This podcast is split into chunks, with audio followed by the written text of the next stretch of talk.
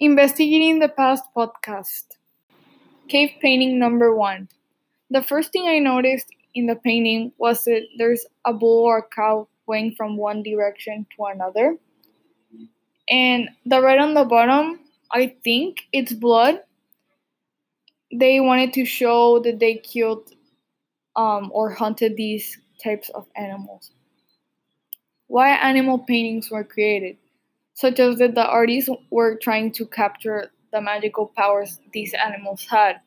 Because back then they probably believed or like thought that these animals had magical powers. I think that these are native people to show their religions or or their cultures for these kinds of like cave art things they did or they just had a, a variety of animals, so they decided to paint these um, animals. I don't know, but in the bottom or like like in the bottom or like on the edges I see mud. I don't know if it's just real paint because it's called cave painting, so I don't know. Another theory that I have is that painters believe in spirit world and were creating art to honor or influences their gods. So yeah. So one of the one of the questions I have is when did they painted these animals or like what materials did they use for painting these cave arts?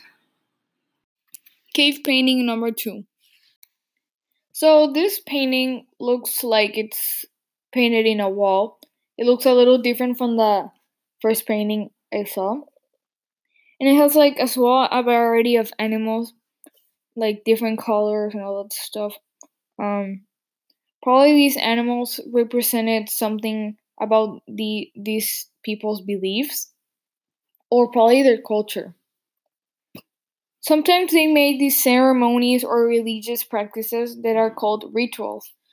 And I think that this painting was probably painted in a certain wall that meant so much to those people in an important cave.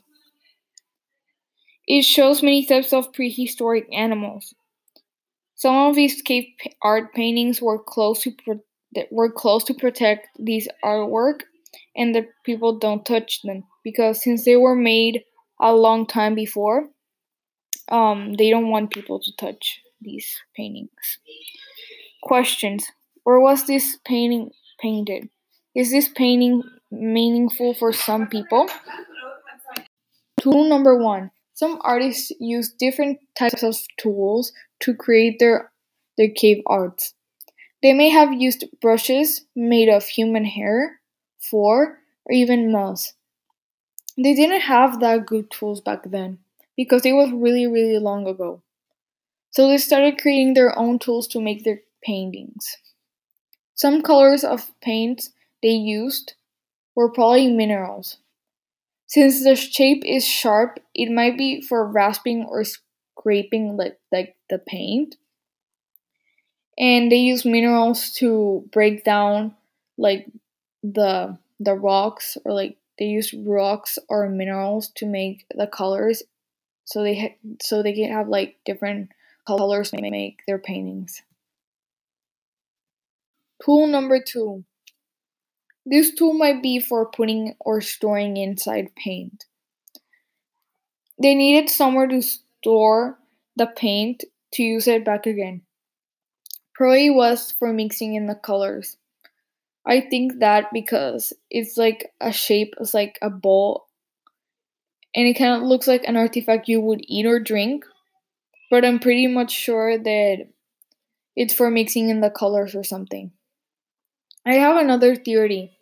The probably it was to mix in colors with sharp the sharp tool that is above. So they used like the tool and they mixed it in and then they like rasp the like the painting to make it. One of the questions that I have and I'm really curious about is where where did this kinds of like places where where did they create all these? What kinds of paintings did they create with this tool? Who created this tool?